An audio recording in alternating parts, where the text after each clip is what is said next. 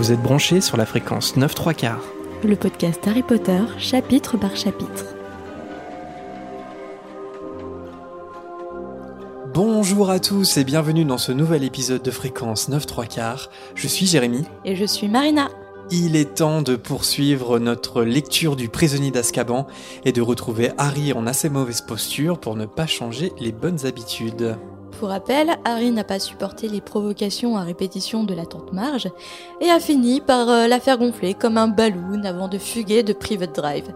Et donc on le retrouve seul, ses affaires sous le bras, sans réel plan en tête. Et surtout vulnérable. D'autant qu'il va bientôt apprendre la véritable nature de ce fameux fugitif dont tout le monde parle. Après avoir appris tout ça et après avoir fait un tour rocambolesque à bord du Magicobus, on retrouvera quelques-uns de vos hiboux dans la volière, bien sûr. On en profite d'ailleurs pour remercier tous les auditeurs parce que notre épisode de reprise a connu euh, pas mal de succès. Vous avez accueilli cette émission chaleureusement et ça nous a vraiment fait plaisir. Pour compléter les remerciements, petit moment solennel puisque nous allons faire une petite dédicace spéciale à nos tipeurs car ça y est, grâce à tous vos soutiens depuis le lancement de la page, on a pu investir dans de nouveaux matériels qu'on expérimente pour la première fois sur cette émission. Donc autant vous dire que pour Jérémy, il y a peut-être une petite larme qui va couler durant l'enregistrement. Alors c'est un test, hein, donc euh, on espère que ça fonctionne correctement. Et surtout, comme promis, on va pouvoir accueillir très prochainement des invités à distance. Et notamment des auditeurs. Donc on donnera plus d'infos sur nos réseaux assez vite, donc restez bien connectés si ça vous dit un jour de participer à l'une de nos émissions. On a encore euh, quelques ajustements à faire pour que le son euh, soit au top. D- déjà, on espère que ça enregistre et que vous pouvez nous écouter en ce moment. Qu'on n'enregistre pas pour la deuxième fois cette émission. c'est ça, parce que c'est vraiment un test, c'est du tout nouveau matériel. Ça a failli nous arriver pour l'émission précédente. On n'en a pas parlé, mais mon ordinateur a bugué et le logiciel d'enregistrement euh, s'est arrêté. Heureusement, ça a sauvegardé, mais grâce à cette super console euh, désormais de mixage, on n'a plus besoin de d'enregistrer sur euh, nos PC. Donc ça va nous simplifier la vie. Exactement, donc on espère que, ça marche, c'est vraiment un test. Et puis, on va améliorer le son parce que je pense qu'il y a des petits problèmes, peut-être au niveau de l'acoustique, peut-être qu'il y a un peu de résonance là tout de suite. Mais voilà, on va essayer de, travailler sur ça petit à petit. Et oui, et comme euh, l'a dit Marina, ça va nous permettre euh, d'enregistrer des, invités. Et ça, c'est quelque chose qu'on avait vraiment envie euh, de mettre en place. Et aussi, on va pouvoir mettre en place des lives plus facilement. Et d'ailleurs, on a quelques petits projets aussi pour pouvoir vous proposer un, beau live vers le futur. Donc je pense que ça va prendre sa place durant quelques mois et puis après on pourra faire des super lives avec vous. Voilà. Mais en attendant tout ça, de recevoir des guests, de faire euh, des super lives, on va commencer par retrouver notre invité de toujours, c'est-à-dire Harry, bien évidemment. C'est parti. Harry Potter et le prisonnier d'Azkaban. Chapitre 3 Le Magicobus. Harry est donc seul dans un quartier moldu de nuit, en traînant ses affaires derrière lui. Il essaie de se calmer, puis lorsqu'il y arrive un peu, la panique commence en fait à l'envahir. Il était euh, sûrement renvoyé de Poudlard après le sortilège lancé sur la tante Marge, voire carrément recherché par le ministère de la magie.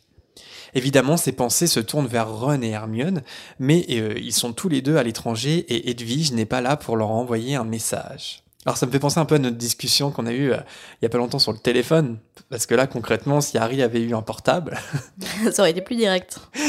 mais que Ron et Hermione soient à l'étranger ou pas, ou qu'il ait un hibou ou pas, euh, il aurait pu les contacter. Sauf que ça se passe en 1992-93, donc euh, on oublie. Si t'es pas encore euh, au point les téléphones portables, hein. bah non, je crois pas, non. Enfin, Ah non. Moi, je me rappelle de mon premier téléphone portable. euh, J'arrivais à peine à envoyer des SMS euh, directement, euh, déjà parce que j'avais un réseau catastrophique à la campagne. Et puis, on était encore au texte. Il n'y avait pas d'application à l'époque pour les jeunes qui nous écoutent. on vous parle d'un temps. Il n'y avait pas Messenger, il n'y avait rien. Donc, tu ne pouvais envoyer que des SMS. Et si tu étais super riche avec ton forfait, parce que oui, les forfaits étaient limités, tu pouvais envoyer des MMS. Donc, et les SMS, fallait taper plusieurs fois sur chacune des touches pour euh, faire un mot. Tu te rappelles de ça? Bah oui, oui, euh, pour les lettres. Pour les euh, lettres, ouais. plusieurs fois. euh, on parle comme des vieux, c'est vrai. Et encore, mais ça, ça, arrivait plus tard parce que Euh, je, je sais pas exactement quand est-ce que ça arrivait, mais euh, en 93, on avait 2-3 ans nous. Euh, Il n'y avait pas de portable. on- je dirais qu'en 80, il y avait les sortes de cabines téléphoniques sur, euh, sur, euh, sur pattes, un peu euh, les gros téléphones comme on voit dans les films américains. Tu me diras peut-être qu'au début des années 90, il y avait déjà ces, ces téléphones à clapper un peu. Là. Je sais pas si ça existait, euh, ça devait être. Je sais Si, pas. mais très peu répandu parce que très Oui, bah oui. cher. euh, Enfin voilà. Et bon, pour euh, ne pas arranger sa situation, Harry n'a pas non plus d'argent moldu. La fortune que lui ont légué ses parents se trouve à Gringotts. Alors, comment faire? Un plan lui vient en tête.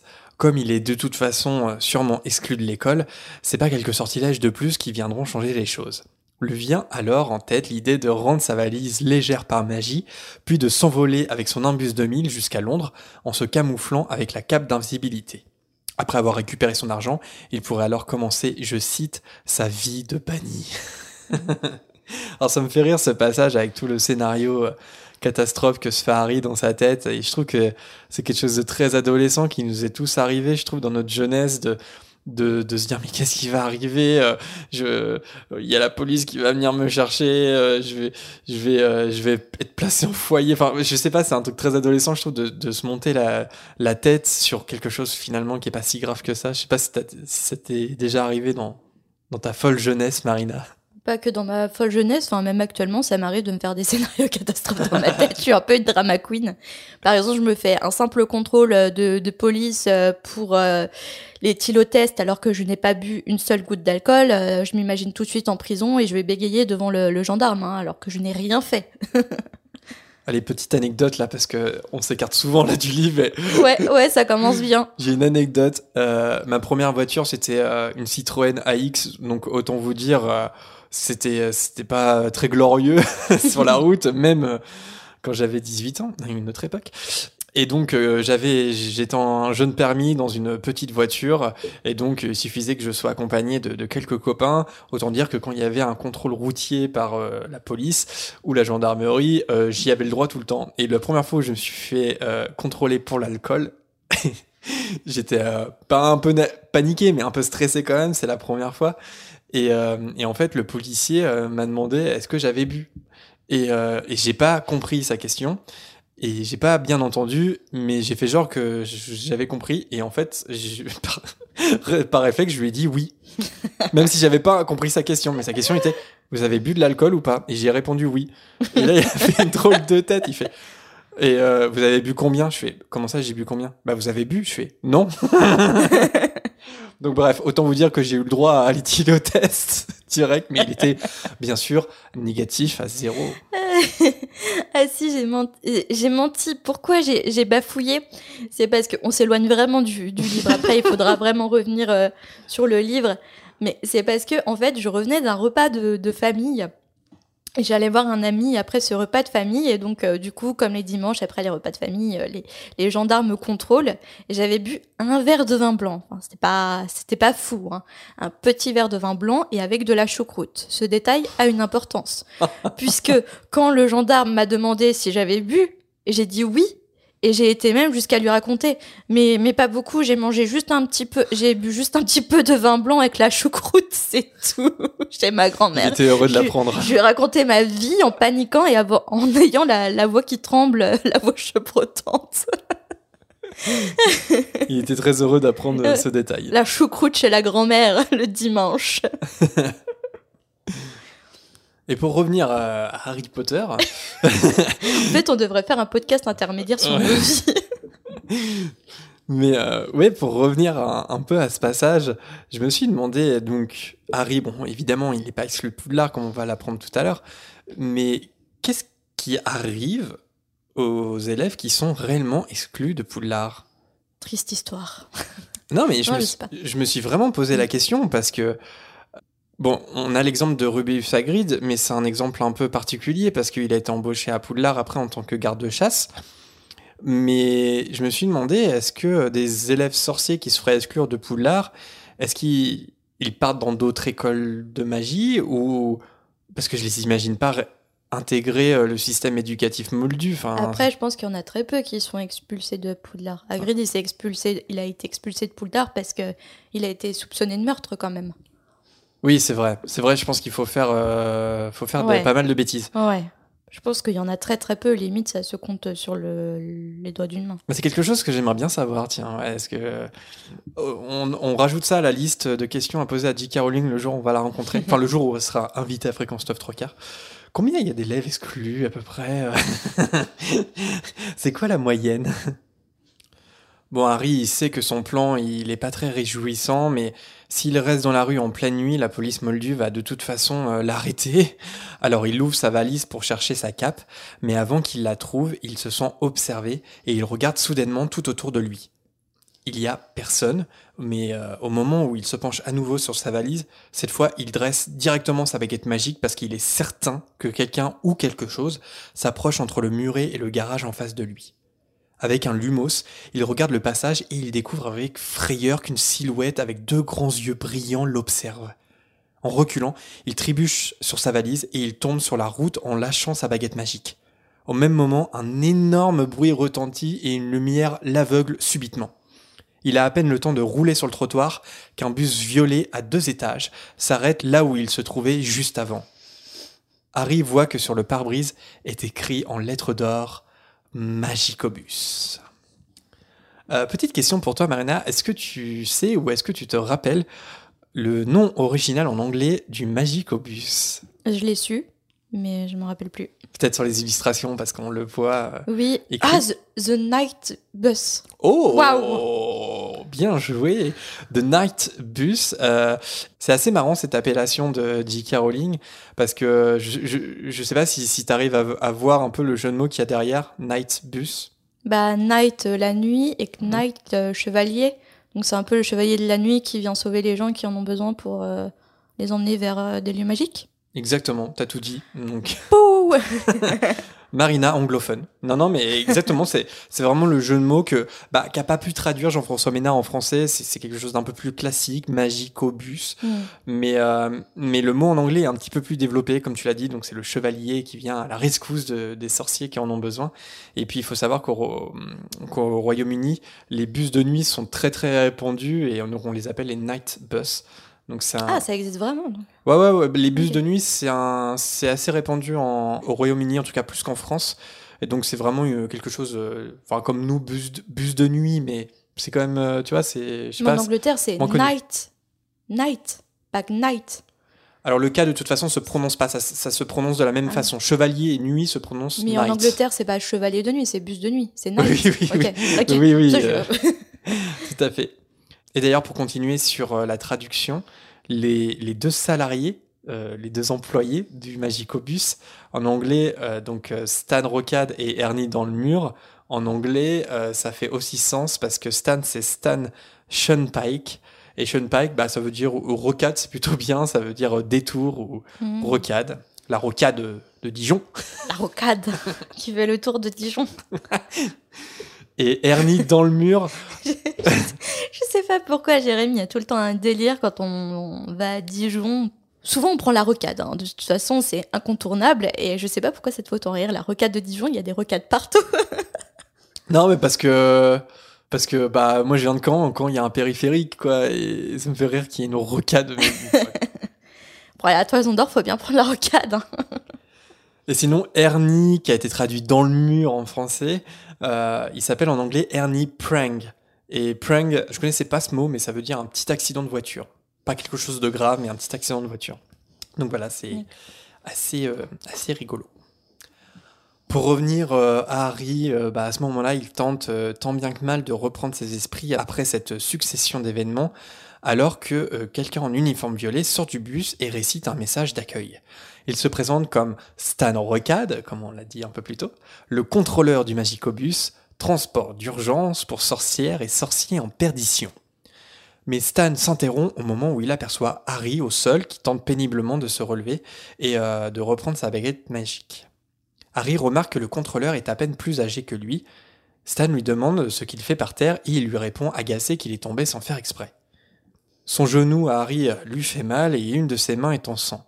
Il se rappelle euh, soudainement pourquoi il est tombé en premier lieu et il scrute l'allée où il avait aperçu la silhouette. Les phares du Magicobus éclairent l'endroit, mais la silhouette a disparu euh, manifestement. Stan lui demande euh, ce que Harry regarde comme ça, et Harry lui explique qu'il a vu comme un grand chien noir dans cette direction. Stan est un peu choqué et il demande ce qu'il a sur le front quand il remarque la cicatrice de Harry. Et évidemment, pour éviter que le ministère lui tombe directement dessus, il dit que bah, c'est rien et qu'il s'appelle Neville Londubat, le premier nom qui lui vient à l'esprit. Alors, qu'est-ce que ça dit du subconscient de Harry de penser tout de suite à, le premier nom qui lui vient à l'esprit, c'est Neville. Je sais pas si ça te dit quelque chose de Harry à ce moment-là. Je sais pas. Je sais pas, est-ce qu'il considère que Neville euh, est quelqu'un qui passe partout et qui n'attire pas l'attention? Ou, ou la personne un peu gauche qu'il connaît, c'est comme il vient de tomber par terre. Ah oui, aussi. Ouais, je sais pas. Je, pense que ça, ça raconte quelque chose quand même mm. du, de, dans l'inconscient de Harry. Mais quoi? Hmm. N'hésitez pas à nous dire si vous avez une idée, si vous travaillez euh, dans la psychanalyse, n'hésitez pas à nous donner euh, vos analyses. Harry demande si le Magicobus peut bien aller où on veut. Stan acquiesce, il précise qu'on peut aller partout sauf sous l'eau. Je sais pas pourquoi on voudrait aller sous l'eau, mais il le précise quand même. Pour aller à Atlantis. Et il explique à Harry que s'il veut se rendre à Londres, ça lui coûtera 11 mornilles. Petite précision, pour 14 mornilles, il a droit à une tasse de chocolat chaud, et pour 15 mornies, une bouteille d'eau chaude et une brosse à dents à la couleur personnalisée. Quand même, hein, euh, beau service. Pourquoi une bouteille d'eau chaude? Je sais pas. Ça doit être un truc assez anglais quand même. Une bouteille d'eau chaude. Je sais pas.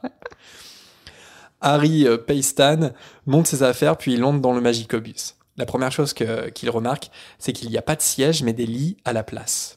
Stan présente à Harry Ernie dans le mur, le chauffeur du bus, et il donne son feu vert pour démarrer. Une détonation retentit à nouveau et Harry est propulsé en arrière. Après s'être accroché, il voit à travers la vitre que le bus fonce dans une autre rue. Stan explique à Harry que bah, sont déjà au pays de Galles et que c'est là qu'il se trouvait avant d'aller le chercher. Je me suis toujours dit que le fonctionnement du, du Magicobus il est assez étrange quand même parce que bah, en fait il peut apparaître n'importe où mais il a quand même besoin de rouler. c'est un petit peu c'est un petit peu n'importe quoi. Mais je trouve que c'est un bel exemple de l'univers magique de Harry mm. Potter, ce, ce Magicobus, parce que c'est c'est quelque chose d'un peu bric-à-brac, un peu bricolé. C'est c'est tiré du monde moldu et en même temps, euh, on en fait quelque chose de magique qui a pas trop de sens. Et mm, après, c'est peut-être la vitesse qui déclenche euh, le sort pour les emmener à l'autre bout euh, du Royaume-Uni. Je sais pas. Bah, en fait, je me suis dit, le bus, il peut paf, d'un, il peut apparaître à des milliers de kilomètres. Par contre, peut-être qu'il a besoin de rouler pour arriver à destination exacte. Parce que si le Magicobus peut apparaître, ça n'a pas de sens qu'il roule, tu vois. Donc j'essaie de lui trouver un sens, mais, mais bon, c'est. Tu veux dire qu'il doit se mettre à un point donné pour qu'il puisse disparaître et apparaître dans un lieu. Peut-être. Ah, tu... qu'il y a des points de passage, tu dis Ah, peut-être aussi. Checkpoint. Mais on voit bien avec le Magicobus que euh, dans la magie, en fait, c'est pas le confort et l'efficacité qui dominent. Et c'est ça qui est beau, je trouve, dans la magie de J.K. Rowling, parce que c'est l'exact inverse de la technologie moldue. La technologie moldue, elle est, elle est, elle est là pour rendre le plus efficace et, pour donner le plus de confort possible. Et on voit bien que la magie, même si les possibilités sont infinies, c'est pas plus confort que ça, en fait. Et j'aime bien ce côté un peu bricolé, un peu bric-à-brac. Et je trouve que le Magicobus en est une, belle représentation. Alors pour ceux qui s'inquiètent de ne pas entendre Witzy, de ne pas avoir entendu Witzy à l'émission précédente, je précise qu'elle est bien là, elle va bien. Là d'ailleurs, elle tente de monter sur le matériel et puis on espère que le micro euh, fait son travail et qu'on n'entend pas trop ces, miaulements euh, réprobateurs euh, parce qu'on s'occupe pas d'elle. je pense que vous allez l'entendre quand même. Ernie conduit euh, n'importe comment le Magicobus et d'ailleurs par la fenêtre, Harry il, aperçoit que ce sont les obstacles qui évitent le Magicobus et pas l'inverse. Euh, des obstacles comme les réverbères, les boîtes aux lettres ou encore les poubelles. Quand Harry demande pourquoi les moldus ne se rendent compte de rien, Stan répond que de toute façon les moldus ne savent ni écouter ni regarder et qu'ils ne font attention à rien. Encore une fois, je trouve que ça résume pas mal l'univers magique, euh, comme si la magie elle était présente tout autour de nous, mais qu'il faut savoir bien observer pour se rendre compte si on observe bien, peut-être qu'on verra un jour un, phare passer comme ça, ça sera le Magicobus. Enfin, j'aime bien cette idée que la magie mhm. est autour de nous. Je sais pas si tu comptes en parler plus tard, mais euh, il y a un truc que je ne comprends pas, c'est pourquoi ils ont ajouté une tête réduite à côté de Ernie dans les films. Alors, euh, ouais, c'est. Bah, ouais, je l'avais un petit peu noté. Je sais pas si, euh, si j'avais l'intention d'en parler, mais clairement, c'est une invention d'Alfonso Cuarón, quoi, pour le film. Mais pourquoi? Bah, pff, je, je sais pas, mais je, je me demande si c'est pas un peu une petite marque du, du folklore mexicain. Parce que Alfonso Cuarón, il est mexicain, il a peut-être voulu donner un petit peu des quelques petites touches euh, euh, peut-être personnelles. serait mexicain? Je sais pas. Je me, je me suis demandé si ça fait partie un peu du, trouve- folklore. Enfin, moi personnellement, après c'est juste mon avis, mais ça m'a pas fait trop rire. Je j'ai pas trop compris en fait cet ajout de, de tête réduite. Je trouve ça un peu. euh, Avec un accent jamaïcain en plus. ouais, je trouve ça un peu limite en fait. Ouais, bah, je, je me souviens. ouais, euh, tu vois, si ça viendrait du Mexique, pourquoi ça aurait un accent Oui. jamaïcain? Oui, c'est vrai. Et est-ce que l'accent jamaïcain a été en anglais aussi Elle a un Ouais, accent ouais, ouais, jamaïcain Ouais, ouais. ouais. je, je comprends pas. Ouais, ouais. Bah, ouais, on aime, on n'aime pas. Je me souviens, dans les bonus du DVD, euh, il y avait euh, une interview de J.K. Rowling, ou je, je sais plus si c'est dans les bonus ou ailleurs, mais J.K. Rowling a dit qu'elle avait adoré cette idée, enfin, elle l'a validé cette idée, en fait. Et je pense qu'elle vient d'Alfonso Cuarón, et elle a dit qu'elle elle avait tellement aimé l'idée qu'elle qu'elle avait regretté de pas y avoir pensé pour le livre. Ah ouais? Ouais, ouais. Donc, euh, voilà, c'est validé par J.K. Hein. Mais toi, t'aimes bien? C'est pas forcément nécessaire. Enfin, je veux dire... euh, Bah ouais. Ça me dérange pas, mais ça me dérange pas ce genre de, de petit ajout parce que j'aime bien que des, que des metteurs en scène s'approprient l'univers aussi.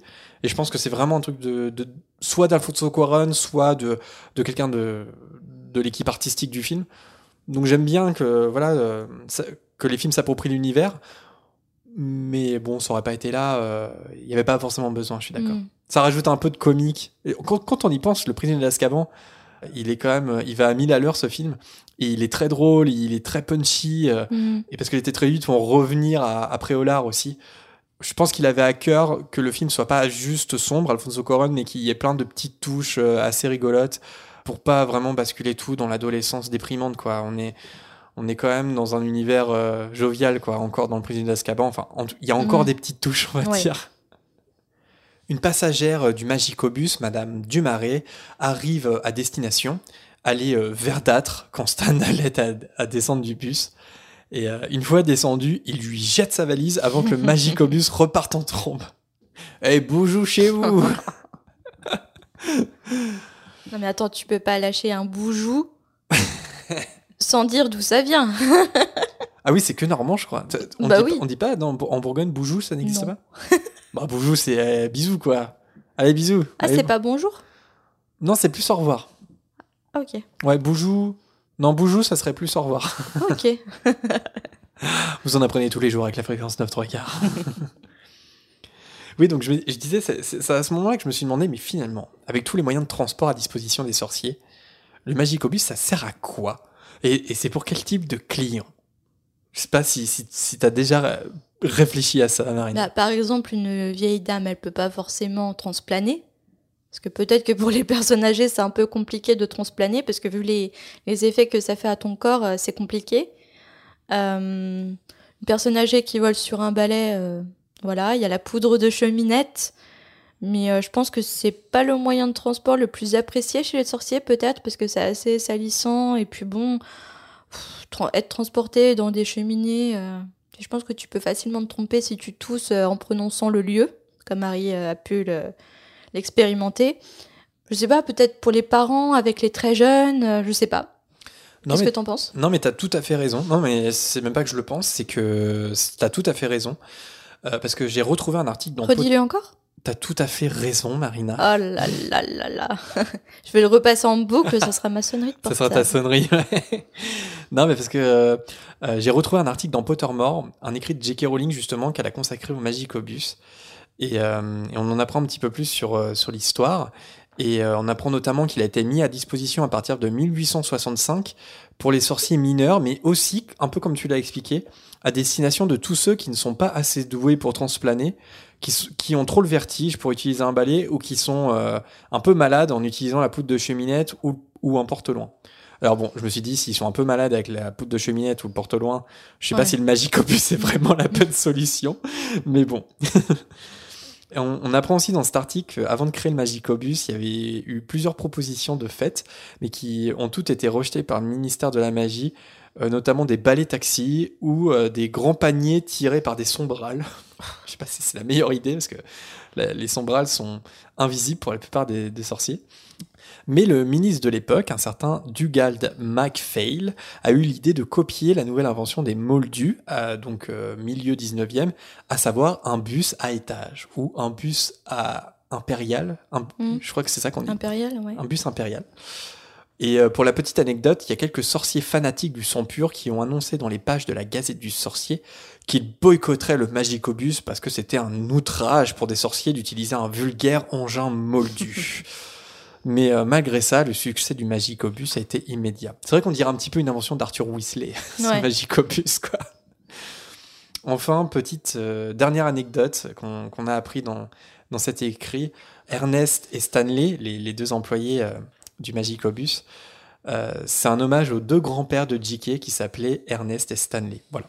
Et j'ai eu la même anecdote. Ah, je t'ai piqué ton anecdote Des os, pas des os. Oui, parce qu'on connaît pas la partie de l'autre en fait, euh, sur les Bah non, anecdotes, les notes et tout ça.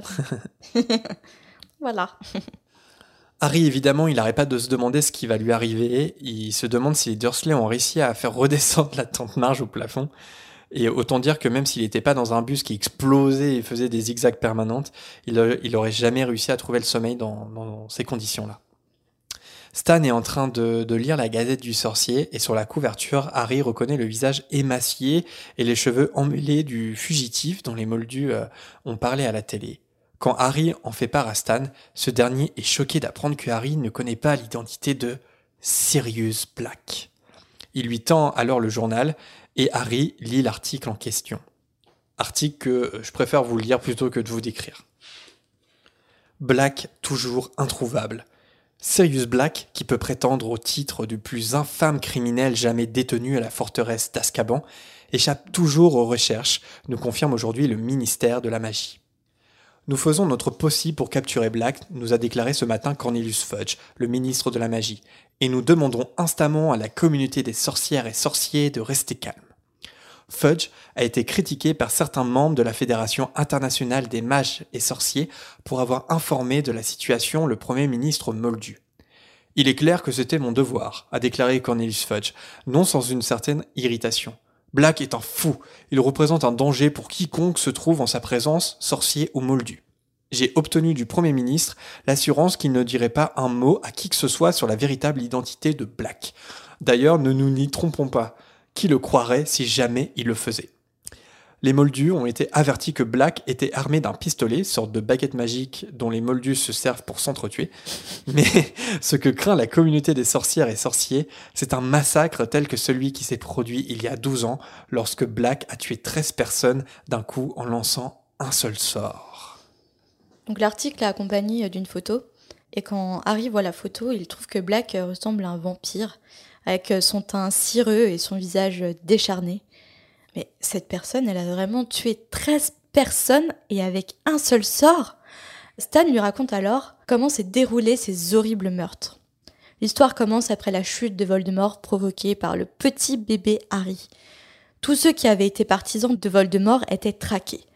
Du coup, la majorité d'entre eux ont bien compris qu'il fallait euh, rester tranquille dans leur intérêt, mais lui, Sirius Black, ne voulait pas faire partie de cette catégorie. Lui, il pensait devenir à la base le bras droit de, de Voldemort. Mais un jour, des sorciers ont réussi à le traquer dans une rue pleine de moldus. Et c'est là qu'avec un seul sort, Sirius Black a réussi à décimer 12 moldus et un sorcier. Il est resté là, à rire, même lorsque les gens du ministère sont arrivés pour euh, l'arrêter. Il n'a opposé aucune résistance, il les a même suivis en continuant à rire. Alors, euh, tu sais comment, tu te rappelles, euh, t'as lu ma partie ou pas? Tu te rappelles comment on couvert, euh, quelle couverture ils ont utilisé Ouais, Tu une fuite de gaz. Alors je me demande comment une fuite de gaz peut tuer des personnes en pleine rue à l'air libre. À cause d'une explosion, normalement, euh, je, je sais pas, c'est un peu bizarre. Ouais, une explosion liée, au, liée à, une, fuite de gaz, je pense. Ouais, mais Je pense que c'est a- l'explication qui avait été donnée. ouais. Ouais. Même si au moment des faits, il était déjà fou, aujourd'hui c'est sûr, il n'y a plus aucun doute qu'il le soit. Azkaban, la prison des sorciers, est un endroit horrible et ses gardiens rendent le lieu encore plus cauchemardesque. Est-ce que tu sais pourquoi J.K. Rowling a appelé la prison des sorciers Azkaban? Alors je savais que tu allais en, en parler, donc du coup je n'ai pas, non, du coup Ah. je n'ai pas regardé parce que J'ai cru que tu avais craqué et que tu avais regardé. euh, non, je l'ai su, mais je ne m'en souviens plus, donc euh, tu vas me le réapprendre. Alors du coup, elle s'est inspirée de la célèbre prison Alcatraz, Hmm. Oui. qui est l'équivalent, euh, ouais, on peut dire l'équivalent euh, moldu d'Azkaban en fait. Alcatraz, elle se situe sur une île située dans la baie de San Francisco. Et en plus, il y a beaucoup de légendes qui, euh, qui entourent cette prison du fait de sa localisation. Et puis les gens qui, qui ont visité, enfin qui ont habité entre guillemets euh, la, la prison, notamment un certain euh, Al Capone, a fait un petit séjour euh, là-bas. Bien sympathique. Et pour la deuxième partie du nom, J.K. Rowling s'est inspiré du mot hébreu Abaddon, ou Abaddon, je sais pas comment le prononcer, Mhm. qui signifie perdition, ruine. Hmm. Et dans l'Apocalypse, selon Saint Jean, le nom est utilisé pour désigner l'ange exterminateur des abîmes. En fait, dans tous les textes religieux où Abaddon apparaît, c'est pour parler de la destruction et il est très démonisé. Donc en fait, euh, donc Alcatraz, euh, c'est une pas une des pires prisons, mais c'est une prison qui a beaucoup de légendes autour de ce qui se passait euh, à l'intérieur. Et puis Abaddon, euh, où ça a vraiment euh, des termes qui, euh, comment dire, Qui fait font sens rapport, qui ouais. fait sens, qui veulent dire perdition, ruine, exper- extermination. Donc on voit bien qu'en s'inspirant de ces deux noms, J.K. Rowling a bien voulu faire comprendre au lecteur que la prison des sorciers, c'était bien un lieu pour détruire l'esprit des condamnés. Mais pourtant, malgré ça, Sirius Black a réussi à s'évader.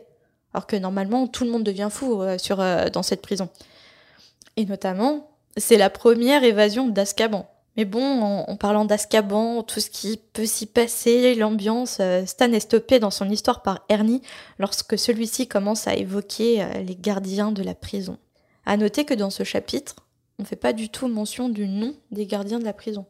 Hmm. Ah oui, ça j'avais pas. Ouais. Ça, viendra plus tard dans le Ça Polar viendra Express. plus tard. Hmm, Donc, ouais. C'est encore un mystère. On, on sait qu'ils sont euh, terrifiants, que tout le monde en tremble à l'idée d'en parler, mais on sait pas ce que c'est en fait. C'est ça, c'est vrai que quand on connaît, quand on connaît l'univers, on se pose même plus la question Bah tout de suite, on s'imaginait Mm. des trackers, mais à l'époque, quand on découvrait l'histoire, on, C'est ça. On savait pas du tout ce que c'était. on s'imagi- on s'imaginait euh, des sorciers en fait, Mm. euh, des brutes, des. C'est ça. Ouais, bien vu. Et donc du coup, tu parlais de toute cette euh, un peu manie adolescente euh, de faire des drames. Et mais du coup, l'histoire de Sirius Black a réveillé une nouvelle peur euh, chez Harry, c'est d'être emmené à Azkaban. Après tout, lui aussi, il avait violé la loi des sorciers. Et il peut pas s'empêcher de repenser à la tête d'Hagrid épouvanté quand il a su qu'on l'emmenait là-bas. À la demande d'Harry, le Magicobus le dépose devant le chaudron baveur. Alors qu'Harry dit au revoir à Ernie et Stan, une main se pose sur son épaule. Et cette main appartient à nul autre à Cornelius Fudge, le ministre de la magie en personne. Et en une seconde, bah, Fudge euh, aigrit la couverture d'Harry en évoquant euh, son prénom. Et Stan est super excité de cette nouvelle. Mais bon, Fudge, il est là, il sauve Harry de cette situation gênante en l'entraînant à l'intérieur du chaudron baveur. Alors qu'Ernie et Stan les suivent à l'intérieur euh, du bar avec les affaires d'Harry. Le Premier ministre euh, demande à Tom, alors, pour se débarrasser un peu de ces deux individus, de les emmener dans un salon privé. Et enfin, Harry et Fudge se retrouvent tous les deux au calme. Fudge se présente à Harry sans savoir qu'en fait, bah, Harry, euh, il était au courant, enfin, il sait déjà qui est Fudge. Tu te souviens pourquoi? À quel moment euh, Ouais, parce qu'il est sous la cape d'invisibilité Ouais, euh, avec ouais. Ron dans la cabane Mm. quand il part pour Azkaban justement. Donc, du coup, il peut dire Bah oui, je sais qui. Oui, il fait semblant de. Ah oui, il fait semblant de, de le voir pour la première fois. Waouh, Premier ministre, Ah, oh, des- quel honneur. Alors, Fudge dit à Harry qu'il leur a fait une peur bleue en s'enfuyant de chez les Dursley. Deux représentants du département euh, de réparation des accidents de sorcellerie ont mis un terme au gonflement de la tante Marge en la perforant et en lui jetant un sortilège d'amnésie. Mais comment elle peut s'en sortir indemne en étant perforée comme un ballon Enfin, Mais surtout, c'est genre, ils l'ont vraiment percé, tu vois. J'en sais rien, j'ai essayé de chercher des infos, mais il n'y a pas d'infos. Elle n'a pas été aussi loin. C'est Horrible. horrible. en soi, tu vois. Ouais, je ne sais pas comment ça se passe en vrai. Fudge, je- après avoir parlé de cet incident, regarde Harry quand même avec un, un regard bienveillant. Et du coup, Harry, bah, il sait pas quoi dire. Le premier ministre continuant en lui racontant qu'évidemment, euh, son oncle et sa tante sont un peu furieux après lui, mais qu'il pourra quand même revenir chez eux pour les vacances d'été. hein. C'est génial, ça le rassure bien. Et maintenant, il restait à savoir où Harry allait passer les deux dernières semaines de vacances. Fudge lui conseille euh, de prendre une chambre libre euh, au Chandron Baveur. Alors, pour résumer la situation, Harry a gonflé sa tente à l'hélium magique, s'est enfui de, de chez son oncle et sa tante, a appelé par erreur le magicobus. Il se retrouve en tête à tête euh, avec le Premier ministre qui parle sans souci de ces incidents parce que euh, le Premier ministre lui dit qu'il y a des agents du ministère qui ont fait dégonfler sa tante, qui lui ont lancé un sort d'amnésie, et le Premier ministre lui annonce euh, qu'il peut retourner chez sa tante pour chez son oncle et sa tante pour les vacances d'été, et que pour les deux semaines qui restent, il pourrait rester au chaudron baveur. Euh, tu remarques pas un détail, un petit oubli dans tout ça? En fait, moi, je me suis demandé euh, s'il peut passer 2-3 semaines au Chandron Baveur sous surveillance, alors que a priori, il y aurait un mange-mort qui court les rues pour le tuer. Je me suis dit pourquoi, plutôt que qu'il aille chez son oncle et sa tante, pourquoi il pourrait pas aller tout le temps au Chaudron Baveur? Mm. Tu vois Ouais, ce que je veux clair. dire? Mm.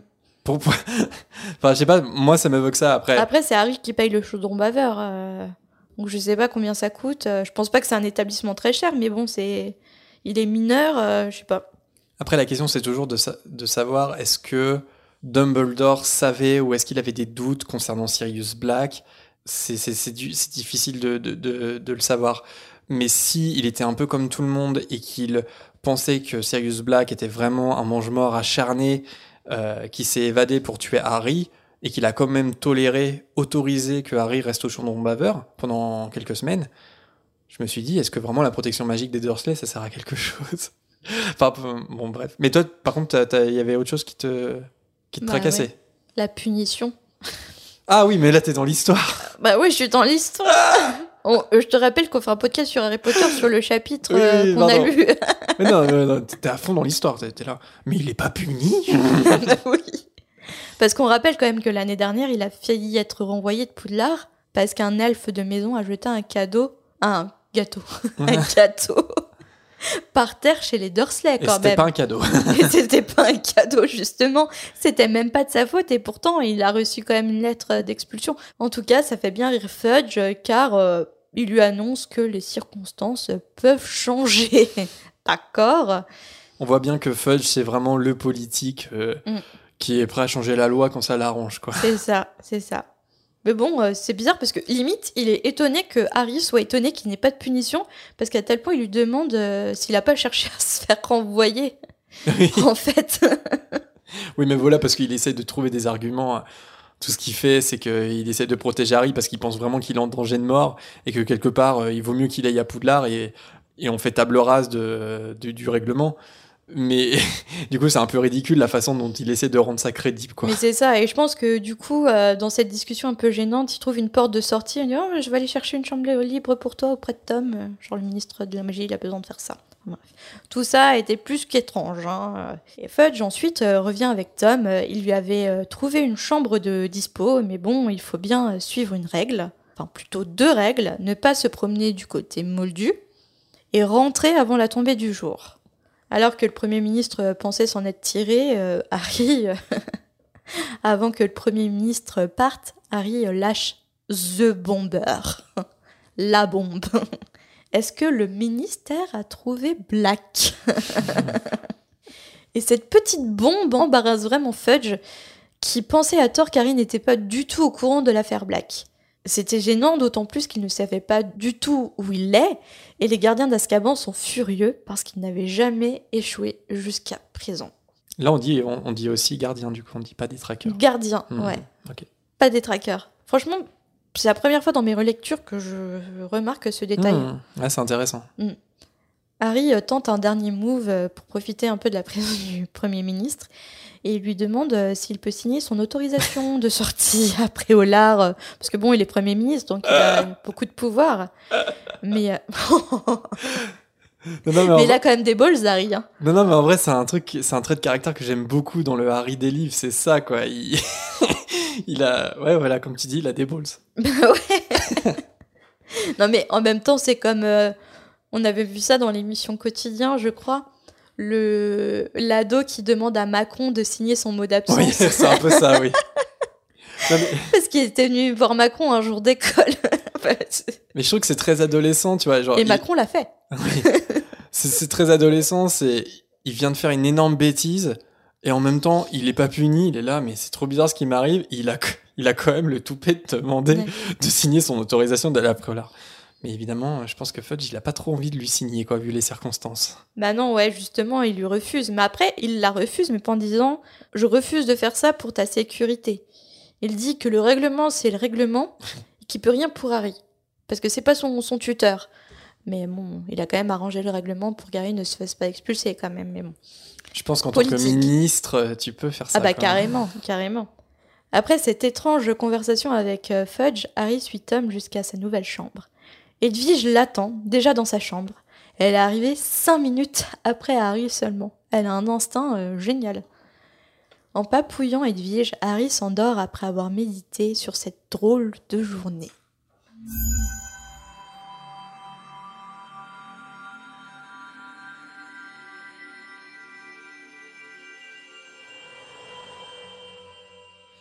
Merci beaucoup Marina pour euh, ce chapitre 3. Et merci Jérémy, merci d'avoir volé une de mes anecdotes.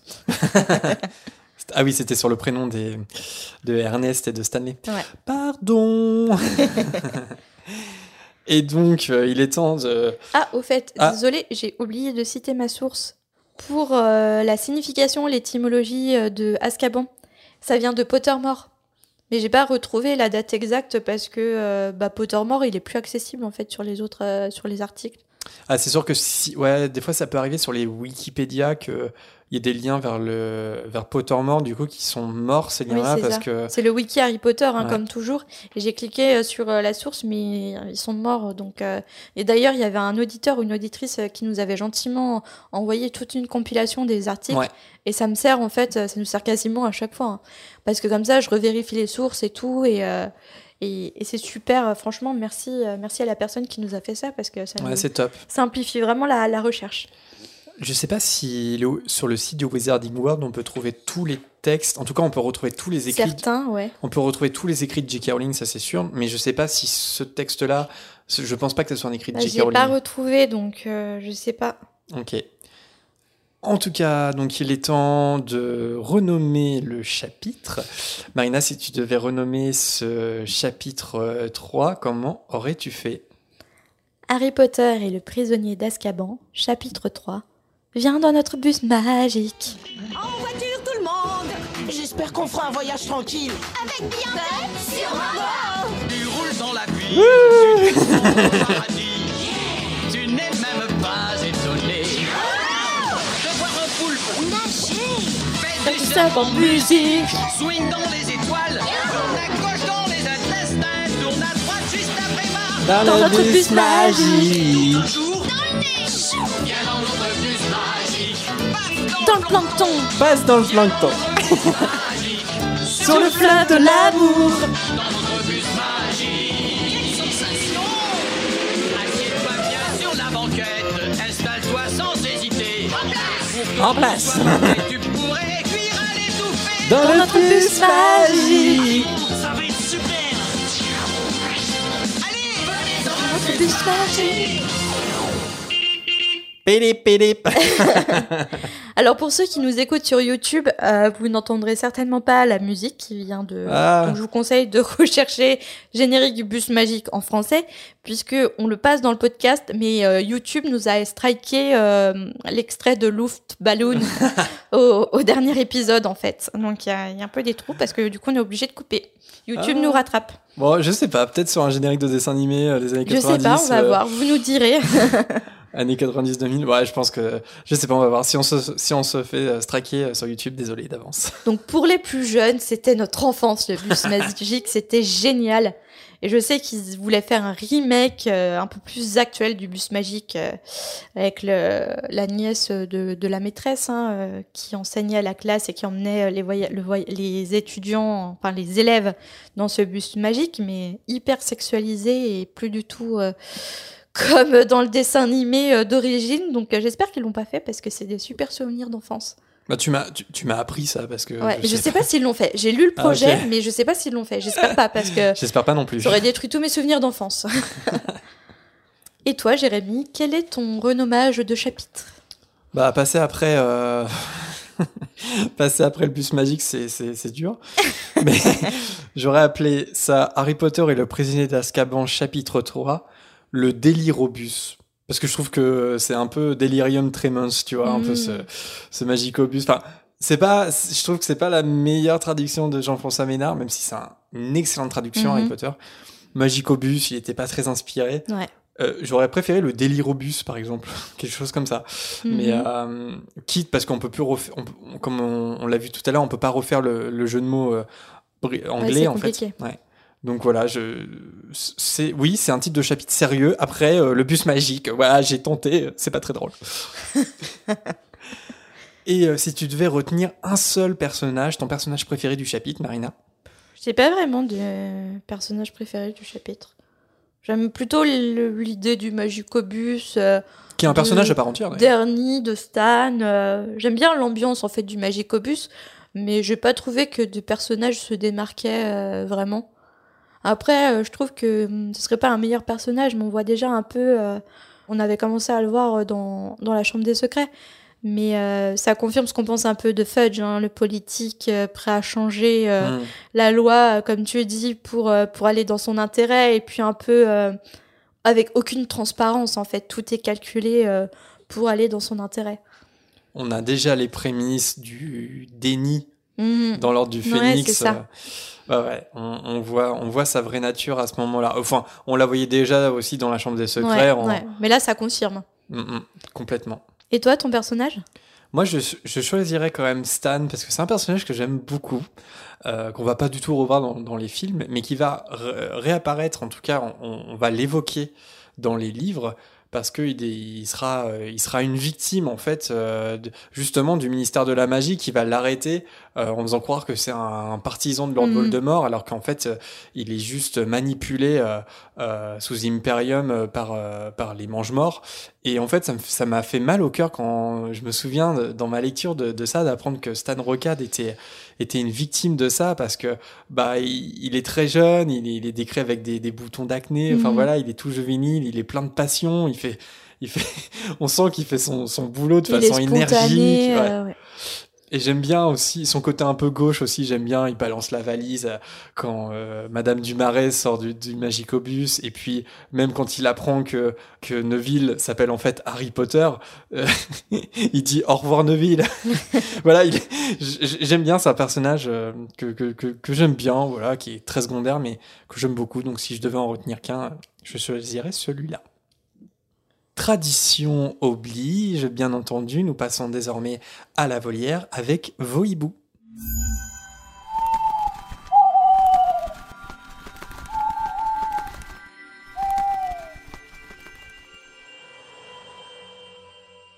Et nous commençons par un hibou sonore de Charlotte. Bonjour Jérémy, bonjour Marina.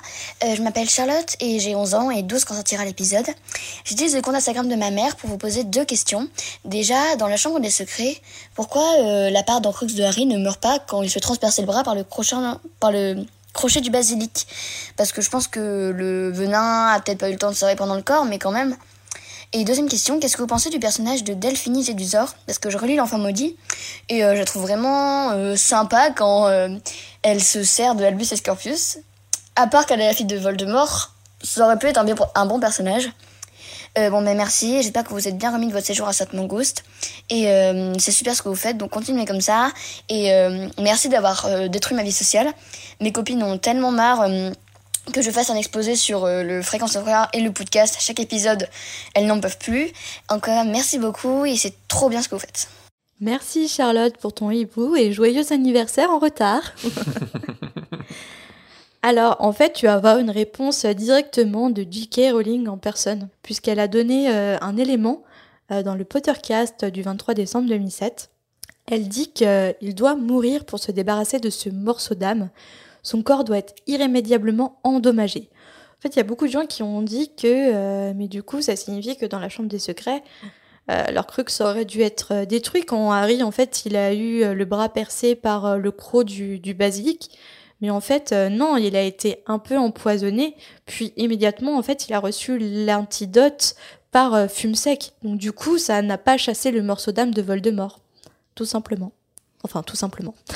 voilà. Non, non, mais la question, elle est légitime, c'est sûr, mais, euh, Ah, Mais carrément. mais euh, effectivement, la règle générale, c'est que pour qu'un Horcrux euh, soit détruit, il faut que son contenant soit détruit aussi. Et en l'occurrence, bah, pour un être vivant comme Harry, il faut Mm. qu'il meure. Or, Harry, bah, il est pas mort, quoi. Il a été sauvé. Euh, c'est ça.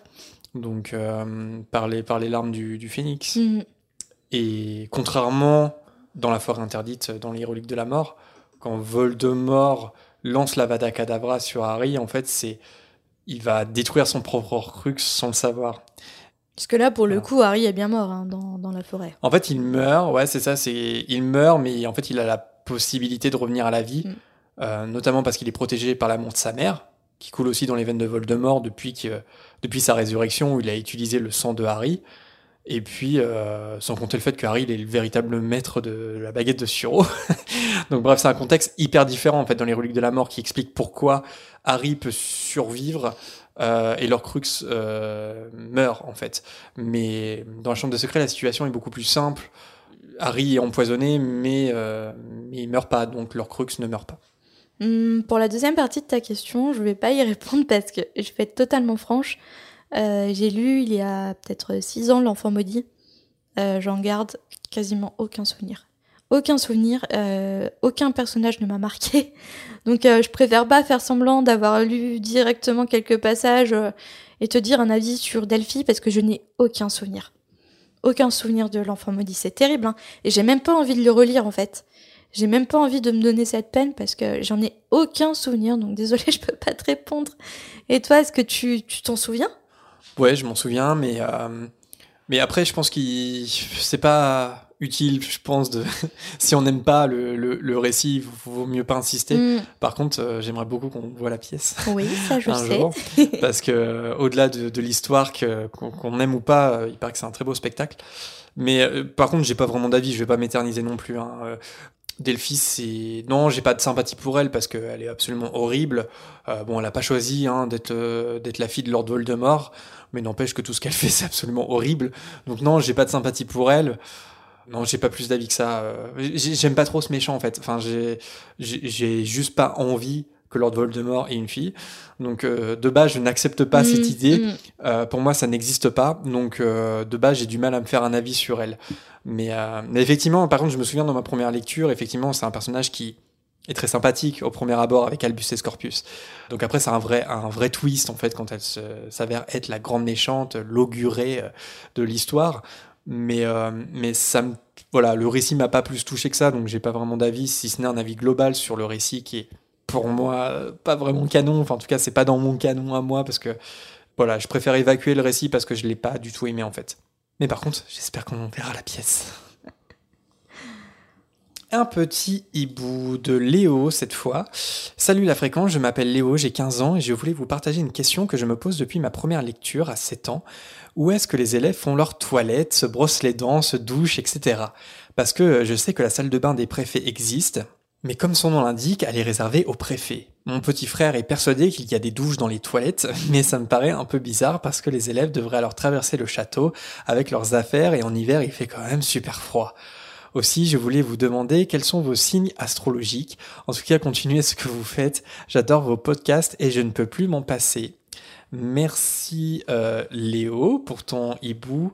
Euh, je sais pas ce que t'en penses Marina, mais moi je pense tout simplement qu'il doit y avoir des salles de bain qui sont attenantes aux salles communes. Hmm. Mais des toilettes aussi, hein, d'ailleurs. Ouais, des hein. toilettes aussi. Euh, mais c'est simplement qu'elles sont toutes simples et euh, je pense qu'elle a pas voulu en parler plus que ça. Il n'y a pas vraiment d'intérêt à faire euh, Mm. 3-4 pages sur, sur la toilette hein, des élèves. Je pense que c'est pour ça qu'on n'a pas cette info, mais j'imagine quand même que... Bah oui, parce qu'on a l'exemple des toilettes de Mimi Géniard qui sont dans un couloir, euh, mais je pense qu'il y a des... Oui, il y a des toilettes et des douches qui sont attenantes au- à chaque salle commune, séparées entre les garçons et les filles, comme les dortoirs, mais c'est juste qu'on n'a pas ce détail. On va demander à Tolkien de faire euh, six pages sur la description des toilettes euh, dans Poudlard. c'est ça. Et sinon, sur les signes astrologiques, je suis moi-même verso. Et sais-tu ce que ça signifie, verso Non.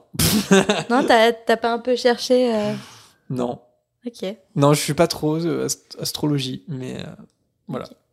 D'ailleurs, je, je, je sais même pas ton signe astrologique, tu vois. Arrête. Je, je, sais pas. C'est vrai? Non, je sais pas. Je suis Gémeaux. Gémeaux, ok. Gémeaux comme Helena Bonham Carter, Johnny Depp et Donald Trump. Euh, et donc du coup, euh, j'ai quand même un peu cherché sur les internets euh, la signification de mon signe. Je suis tombée sur des questions Google du genre pourquoi les Gémeaux sont-ils détestés? Pourquoi les- le Gémeaux est le pire signe astrologique? J'ai découvert une haine anti-Gémeaux. Et en fait, j'ai appris pourquoi. C'est parce que euh, il y a une idée répandue comme quoi on serait euh, très versatile au point d'avoir deux personnalités. Ce qui peut être vrai, mais je pense qu'on a tous deux personnalités. C'est ça que ça veut dire, Gémeaux, non? Il n'y a pas une Bah, c'est dualité? deux personnes, il y a une dualité, c'est euh, Mhm. c'est la polarité. Hein, Mhm. euh, euh, Gémeaux, donc donc c'est ça. Mais après, c'est très exagéré par certains articles. Mais ouais, après, on a tous un peu un côté deux personnalités. euh. Je me défends comme je peux. Hein. Donc, Helena Bonham Carter qui jouait Bellatrix Lestrange, Johnny Depp qui lui jouait vraiment Grindelwald, et Donald Trump qui jouait Lord Voldemort, bien sûr, dans la saga Harry Potter. Elena Bonham Carter qui joue une folle, Johnny Depp qui joue un fou, et Donald Trump qui est un fou. Donc ça dit beaucoup en trois personnes. Ouais, bah, je suis sûr qu'il y a des gens très inspirants et Mais oui, bien sûr. qui étaient Gémeaux mais qui sont pas cités dans l'article que tu as lu. Bah oui, mais oui, bien sûr. Mais là, j'ai pris les trois pour euh, faire les rapprochements avec Harry Potter et puis Donald Trump. euh, bah voilà. et nous passons au hibou d'Aaron. Bonjour à vous deux. J'écoute euh, votre podcast depuis peu et j'aime beaucoup. J'ai une question. Dans Les Reliques de la Mort, partie 2, pourquoi Harry décide de sauver la vie de Drago dans la salle sur demande, alors que ce dernier a toujours fait en sorte pour qu'il soit expulsé? Continue encore longtemps votre podcast, s'il vous plaît. C'est ce qu'on compte faire, Aaron. Merci beaucoup pour ton hibou. On va essayer. Euh, alors pourquoi il décide de sauver la vie de Drago? Donc déjà, entre sauver la vie, enfin, vouloir expulser quelqu'un, c'est quand même euh, moins fort que de laisser mourir quelqu'un dans la salle sur demande. Et puis aussi, euh, Harry, je pense qu'il voit Drago comme une victime de Voldemort, tout simplement. Il a vu déjà la faiblesse de Drago qui ne voulait pas vraiment le tuer, qui a eu la pression de Voldemort, qui s'est retrouvé dans dans un cercle infernal qui le dépassait. Et, et Harry, il a vu ça, et je pense qu'Harry, c'est pas le genre à laisser mourir quelqu'un, en plus. euh. Ouais, complètement. euh, Je suis tout à fait d'accord avec toi. Et puis, déjà de base, ouais, je pense pas que Harry laisserait mourir son propre ennemi, enfin son pire ennemi. C'est pas dans sa mentalité. Et puis en plus, à ce moment-là de l'histoire, euh, Drago. Si, son pire ennemi, Voldemort, oui. Oui, parce que Drago, c'est pas vraiment son pire ennemi. Oui, voilà, parce que Voldemort, il faut le tuer, ouais, c'est vrai, Mm. t'as raison. Mais Drago Malfoy, euh, c'était son, c'est son ennemi à l'école, on va dire, mais aussi il lui doit, il il lui doit quelque chose parce que Drago Malfoy, euh, très clairement, il a fait semblant de pas reconnaître Harry au manoir des Mm. Malfoy et de pas livrer Harry, et il lui en est un peu reconnaissant, je pense. En tout cas, il, c'est à ce moment-là peut-être qu'il voit que Drago Malfoy, clairement, il est, il est pas fait pour la mission euh, qu'on lui a confiée. Bon, je- dès le prince de s'en mêler, hein, il est incapable de tuer de- Dumbledore. Mais même sans ça, je pense que Harry, il, il est pas pour, euh, pour tuer ses ennemis, en fait. Exception faite de Lord Voldemort. Mais d'ailleurs, on va le voir dans Le prisonnier d'Azkaban avec Pettigrew. Parce que Pettigrew va y avoir ce choix-là. Est-ce Mhm. qu'on le tue ou pas? Et euh, Mais il aurait dû le tuer, pour le coup. Marina a une opinion très différente que, que Harry. Non, bah, euh, quoique non, parce que en lui sauvant la vie, Pettigrew a une oui, dette. vrai. Et oui, mais après, il va- aurait pas rejoint Voldemort et il aurait pas ressuscité Voldemort par le sacrifice euh, du Peut-être. sang. euh, voilà. Après, peut-être qu'il y aurait eu un autre serviteur. Enfin, après, il y aurait pas eu d'histoire. il aurait pu faire, euh, il aurait pu faire sans Pettigrew Voldemort d'une façon ou d'une autre, je sais pas. J'aurais été Harry Potter, il y aurait plus d'histoire, il y aura pas eu de quatrième tome. Allez, on passe tout de suite à un autre hibou sonore, celui de Zoé. Salut Jérémy, salut Marina. Bah, déjà, euh, c'est hyper cool de pouvoir euh, avoir votre tour et enfin euh, retravailler en écoutant la fréquence 9 3 quarts. Hyper sympa de pouvoir profiter d'un chapitre court pour faire un épisode spécial volière avec plein plein de messages. Et j'avais une question qui est un peu plus générale sur l'univers d'Harry Potter. C'est est-ce que dans les écrits de J.K. Rowling, on a d'autres informations sur euh, d'autres grands méchants euh, qui euh, étaient présents. Alors soit dans l'histoire, je pense à Grindelwald qui était présent un peu partout dans le monde, surtout dans le monde occidental, mais plus loin, je sais pas, au Moyen Âge, à la Renaissance, etc. Ou alors autre part dans le monde, parce que les grands méchants dont on entend parler, donc surtout Grindelwald et Voldemort, bah c'est dans les années 50 puis 90, hein, et en 45, Grindelwald, qui a été un méchant dans le monde, mais on ne sait pas s'il y en a eu en Afrique, en Asie, etc. Donc je voulais savoir si vous, vous aviez des, informations là-dessus.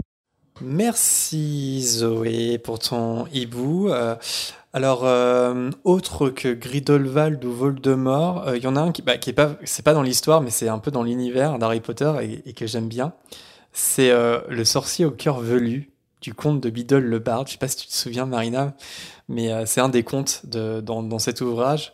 Et pour le coup, je trouve que c'est vraiment une figure de méchant, parce que pour l'histoire, en fait, il s'est arraché le cœur, parce qu'il trouvait que ses amis devenaient idiots quand ils tombaient amoureux. Et il a conservé euh, son l'organe, son cœur, et son cœur, il s'est desséché, il est devenu velu, en fait. Après, plus tard dans l'histoire, après s'être fait moquer de lui, il a voulu, un peu par orgueil, en fait, trouver une épouse. Mais euh, la belle sorcière qu'il convoite, en fait, elle croit pas du tout en sa sincérité et elle découvre euh, le cœur de ce sorcier asséché en dehors de son corps.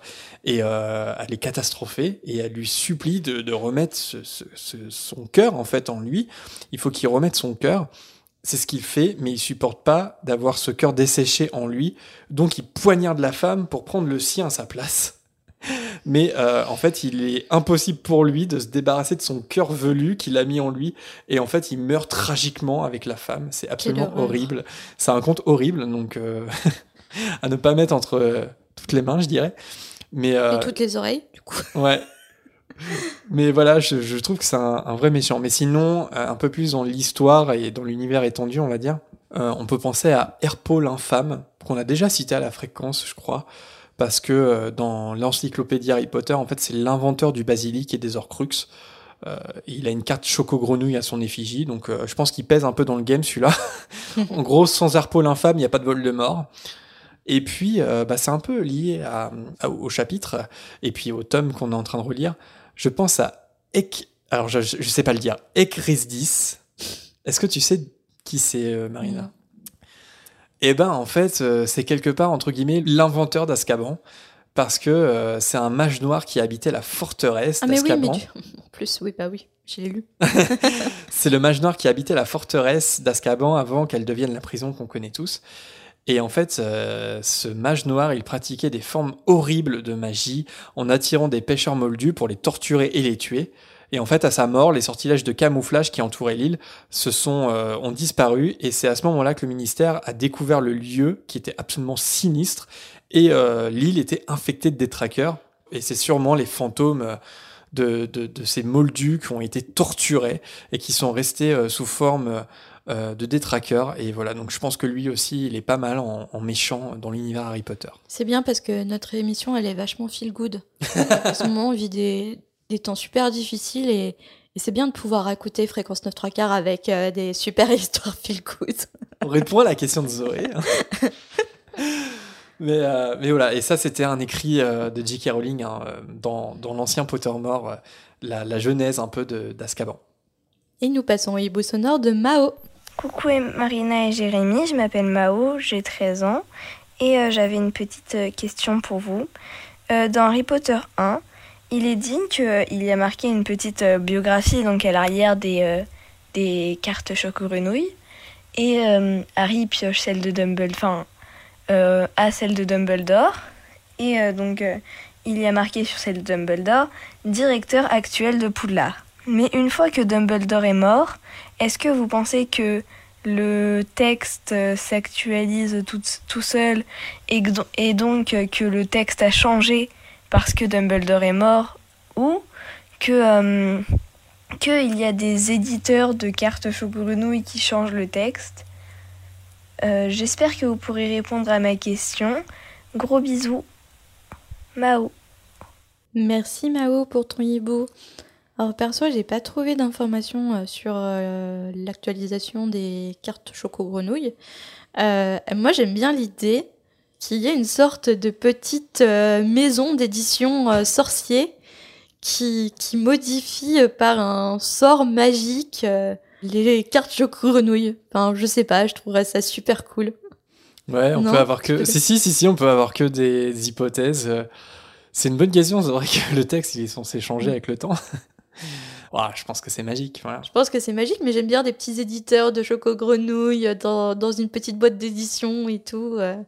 bah d'ailleurs, dans un épisode, on s'était pas demandé quels étaient les autres métiers euh, des sorciers Ouais, ouais, euh, ouais. éditeurs de cartes Choco Grenouille. Bah, surtout quand un sorcier, par exemple, meurt, un peu comme sur Wikipédia, il faut vite actualiser la façon- page. Mais de toute façon, il y a forcément des, des maisons d'édition dans les sorciers. Oui, Parce qu'il y a des livres, euh, il faut bien les éditer. je pense Même que. c'est de ouais. façon magique, il y a quand même bien un éditeur euh, qui s'en occupe. Ouais, et puis je pense qu'il y a effectivement des auteurs qui écrivent les biographies. euh, et oui. je pense que ce sont ces auteurs-là, ou il y a peut-être un auteur unique, je sais pas, qui actualisent en fait euh, Mm. la, la description en fonction de l'actualité. Ouais. Mais tout ça se fait, ouais, ouais, je pense que ça se fait à distance, par la magie, Oui, évidemment. Ouais. Et pour conclure cette volière, on diffuse un dernier hibou sonore, euh, un petit peu long, mais très intéressant. Copieux, quoique digeste. Copieux quoique digeste, allez, c'est parti. Euh, un hibou sonore de Martin, on écoute ça. Salut à vous deux, j'espère que vous allez bien. Euh, donc moi c'est Martin, Euh, aujourd'hui je vais vous faire un petit hibou sonore pour vous parler d'une interrogation que j'avais à propos de, de Harry Potter. Euh, donc en fait c'est une réflexion que j'ai eue et euh, où je me demande si euh, Harry devait mourir à la fin des reliques de la mort. Donc je m'explique, en fait euh, l'univers d'Harry Potter j'ai un petit peu fait le tour. J'ai lu les livres, j'ai vu les films, voilà j'ai essayé de commencer une collection Harry Potter. j'ai j'ai fait toutes les choses possibles et imaginables, j'ai traîné sur Pottermore, etc. Sauf qu'au bout d'un moment, on stagne un petit peu et on se dit qu'il faut passer à autre chose. Et donc moi, j'ai essayé euh, de, passer à autre chose en faisant notamment, en imaginant des sortes de réalités parallèles où euh, eh bien, les personnages feraient d'autres choses que ce qu'ils faisaient initialement euh, dans l'œuvre, dans l'histoire qu'on connaît tous de J.K. Rowling. Donc là, j'ai choisi de me pencher sur le cas de Harry pour une fois. Euh, et donc, j'ai choisi de me demander ce qui se serait passé si, dans le chapitre King's Cross des reliques de la mort, euh, eh bien, Harry euh, avait pris un train pour aller plus loin, comme euh, dirait Dumbledore. Donc, à ce propos-là, j'ai une toute première interrogation qui est comment l'histoire se clôturerait, comment ça se terminerait si, eh bien, Harry était mort à la fin des reliques de la mort? J'avoue que sur ce point-là, effectivement, je ne sais pas trop. J'aimerais bien avoir votre avis, que vous me disiez voilà ce que vous en pensez. Mais moi, j'avoue ne pas trop avoir de réponse sur ce point-là. La deuxième interrogation, c'est comment est-ce que je préfère que cette histoire finisse? Donc, moi, je vais répondre très honnêtement. Je préfère que Harry décède à la fin. J'aurais préféré que l'histoire se termine avec la mort du héros euh, à lunettes. Et euh, même si j'adore ce personnage, je vais quand même vous expliquer eh bien, pourquoi j'aurais préféré que ce soit un personnage qui décède à la fin euh, de la saga. Donc, comme j'ai dit, Harry, c'est un personnage que j'aime énormément. Il est de très loin dans mon top 10. Et je trouve d'ailleurs que les fans ne lui rendent absolument pas la reconnaissance qu'il mérite. Parce que clairement, c'est un personnage qui est extrêmement bien écrit. Bon, je pourrais faire tout un audio sur ça. Euh, mais pour moi, quand même, j'aurais préféré qu'il meure. Parce que, eh bien, ça relève presque de la logique. Euh, moi, quand j'ai lu Les Reliques de la Mort, je devais avoir 7-8 ans, quelque chose comme ça. Et je m'attendais vraiment à ce qu'il meure. Et je, limite, je voulais qu'il meure. Et j'ai été assez déçue quand j'ai lu la fin du livre. J'étais assez déçue que ce soit pas le cas et que finalement, bon, euh, voilà, il vive sa petite vie, qu'il ait une femme, deux enfants, etc. J'étais assez déçue de la fin, en fait. La fin de Harry Potter m'a pas mal déçue. Et euh, j'aimerais bien avoir votre avis, encore une fois, sur ce point. Qu'est-ce que vous en pensez? Est-ce que vous auriez préféré qu'il meure ou est-ce que vous aimez la fin comme elle est? Voilà, c'est quelque chose que je me demande. Et donc voilà, c'était ma petite interrogation. Donc euh, n'hésitez pas à me donner votre avis si vous avez, euh, si vous avez une idée, notamment sur ma toute première interrogation. Comment est-ce que ça finirait cette histoire si Harry venait à mourir à la fin? Et donc encore, une fois, je pense qu'on vous le dit beaucoup, mais merci énormément pour tout ce que vous faites. C'est juste un travail qui est remarquable. Et euh, vraiment, euh, même avec plusieurs mois d'absence, euh, vous restez forcément toujours un podcast qu'on adore écouter. Moi, c'est devenu un rituel. Et, franchement, je vous remercie énormément pour tout ce que vous faites. Et donc voilà, c'était Martin. À la prochaine. Merci Martin pour ton hibou sonore et pour tes compliments, ça nous fait très chaud au cœur. Alors, est-ce qu'on aurait préféré que Harry meure à la fin C'est une vaste question, mais euh, néanmoins intéressante, surtout que Aujourd'hui, c'est vrai que la saga est terminée depuis longtemps, mais euh, nous deux, on a vécu avec euh, les livres qui, qui sortaient et, et on se faisait plein de théories en fait Ouais. euh, avant de connaître la fin. Après, même aujourd'hui, hein, je pense que des jeunes lecteurs, ou même euh, pas du tout jeunes, mais en tout cas des lecteurs qui découvrent l'univers peuvent se faire des théories aussi. Ouais, mais ils ont pas à attendre des mois, voire un an pour avoir le livre. Nous, c'est vrai qu'on avait eu largement le temps Hmm. de se faire toutes les théories, toutes les hypothèses possibles et inimaginables. Et puis de relire en attendant le, le nouveau livre. hein. On a fait des tas de relectures Ouais. comme ça. hein. Et donc c'est vrai qu'avant que, avant que les reliques de la mort sortent, avant que le dernier tome soit publié, on a tous eu euh, notre idée sur Mm. euh, comment ça allait se terminer, ou en tout cas des hypothèses. Et, euh, et a priori, la tienne, Martin, c'était que tu t'imaginais Harry euh, se sacrifier, quoi, euh, quelque part. En tout cas, se sacrifier jusqu'au bout. Et je sais pas, enfin, moi j'y ai réfléchi, j'ai essayé de, de me remémorer justement quand je connaissais pas encore la fin. J'étais. je- en fait, je me souviens avoir eu peur que Harry meure, Mhm. mais au fond de moi, je voulais pas qu'il meure. Je me suis vraiment dit, l'univers est tellement sombre qu'il risque de mourir. Je sais pas si t'as eu cette impression, toi, Marina. Je ne m'en rappelle plus. Tu te souviens plus? Non. J'avais eu peur qu'il meure. Après, avec le recul d'aujourd'hui, est-ce que j'aurais préféré que la fin soit différente? Alors ça, c'est un, un vaste débat, quoi. C'est des fans. Je trouve que ça aurait pu être une belle fin. Cette fin aurait pu fonctionner, mais avec la direction qu'a choisi J.K. Rowling, que j'aime beaucoup, en fait, je trouve que ça fait sens qu'il survive, tout simplement, parce que c'est en acceptant la mort pour Harry, quelque chose que Voldemort n'est jamais parvenu à faire, d'ailleurs, parce qu'il a peur, il a toujours eu peur de la mort. Bref, c'est en acceptant la mort que Harry y trouve finalement le moyen de revenir à la vie, mais encore plus fort en fait, et dépossédé de l'Orcrux euh, qui vivait en lui, même s'il ne le savait pas. Et bref, hein, je trouve que la saga elle est tellement sombre que j'aime beaucoup cette fin. Je trouve que c'est une bonne chose qui, que la fin soit optimiste. Pas- Je dirais pas que la fin est heureuse hein, quand même, parce que il y a pas mal de gens qui meurent. hein.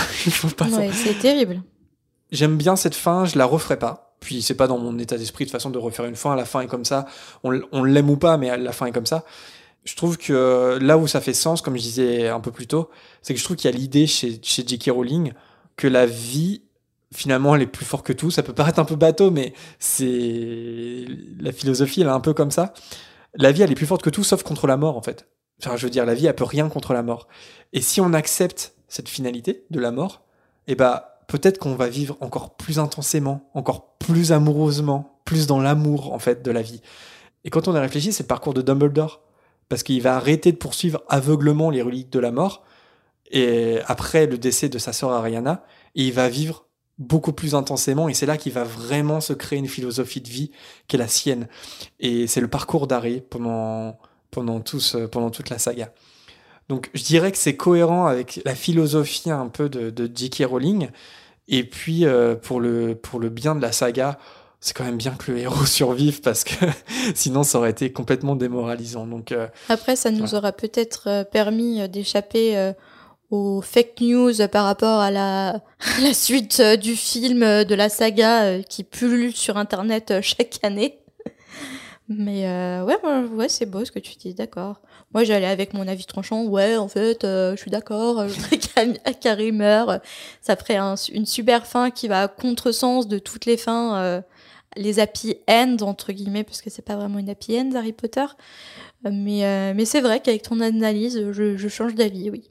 C'est une belle analyse. Voilà. Répartie de fou.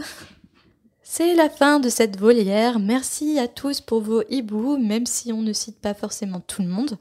Pour rappel, si vous souhaitez que l'on vous cite peut-être dans l'émission, n'hésitez pas à nous envoyer un message privé sur nos réseaux sociaux, Facebook, Twitter et Instagram, ou par mail aussi. Tous les portes au loin sont disponibles en description. Lancez-vous avec des hiboux sonores aussi, ça fait plaisir parce que vous êtes de plus en plus à, vous enregistrer et on adore entendre et diffuser euh, d'autres voix que les nôtres. À ce propos, comme on l'a dit en début d'émission, très prochainement le format va un peu évoluer avec des invités à distance. On aura parfois un guest dans l'émission, invité par nous ou directement un auditeur euh, qui en aura fait la demande. En tout cas, on vous tient au courant sur euh, les modalités euh, de tout ça très prochainement sur les réseaux sociaux si jamais ça vous intéresse. Si techniquement on est capable de faire ça dans de bonnes conditions, c'est grâce à tous les soutiens reçus sur Tipeee jusqu'alors et euh, on vous en est très reconnaissant. D'ailleurs, on ne manque pas de citer les tipeurs du moment, à savoir Maude, Lucie, Yurad, Guillaume, Marie, Louison, Mademoiselle Or, Yonde, l'arithmancien, Clara, Marion, Chloé, Franck, Améry, Aurélien, Cali Mathilde et Miss Bookin. Et aussi euh, un grand merci à tous les tipeurs qui nous ont suivis euh, depuis le début. C'est grâce à eux aussi euh, qu'on en est là aujourd'hui. Merci beaucoup à tous et si vous souhaitez nous soutenir, le lien Tipeee est lui aussi disponible en description comme d'habitude. Nous soutenir sans galion, c'est possible aussi en partageant tout simplement le podcast à votre entourage, euh, sur les réseaux ou même en vrai, à vos potes, à vos amis, à, votre famille, ou en laissant aussi une note et un commentaire sur les plateformes qui le permettent, comme sur euh, Apple Podcast ou Podcast Addict, si jamais euh, vous utilisez ces applications-là. Vous pouvez aussi vous abonner à notre chaîne YouTube, car les épisodes euh, sortent simultanément dessus. Euh, Et oui, on est dans le YouTube Gain. Euh, N'oubliez pas le petit pouce bleu et souscrivez un abonnement. Et de, de déclencher la petite cloche là. Bonjour à tous, j'espère que vous allez bien. non, mais c'est vrai qu'on est dans le YouTube game. hashtag YouTube Money. Sachant qu'on n'est pas monétisé. mais non, non, non, mais bon, on continue d'être sur YouTube parce que ça peut dépanner des gens. Il y en a certains qui Ouais, écoutent, voilà. notamment on a un ami qui nous écoute sur YouTube. Ouais, voilà. Donc ça dépanne. Coucou Rémi. Ça coûte rien, donc euh, sachez que si vous êtes sur un PC ou sur votre téléphone et puis que vous avez YouTube, bah, sachez que vous pouvez nous écouter sur YouTube. C'est possible. Bref, on espère que cet épisode vous a plu et on a hâte de poursuivre notre lecture du prisonnier d'Azkaban avec le prochain chapitre, ce sera le chapitre 4, le chaudron baveur. À très vite. À bientôt.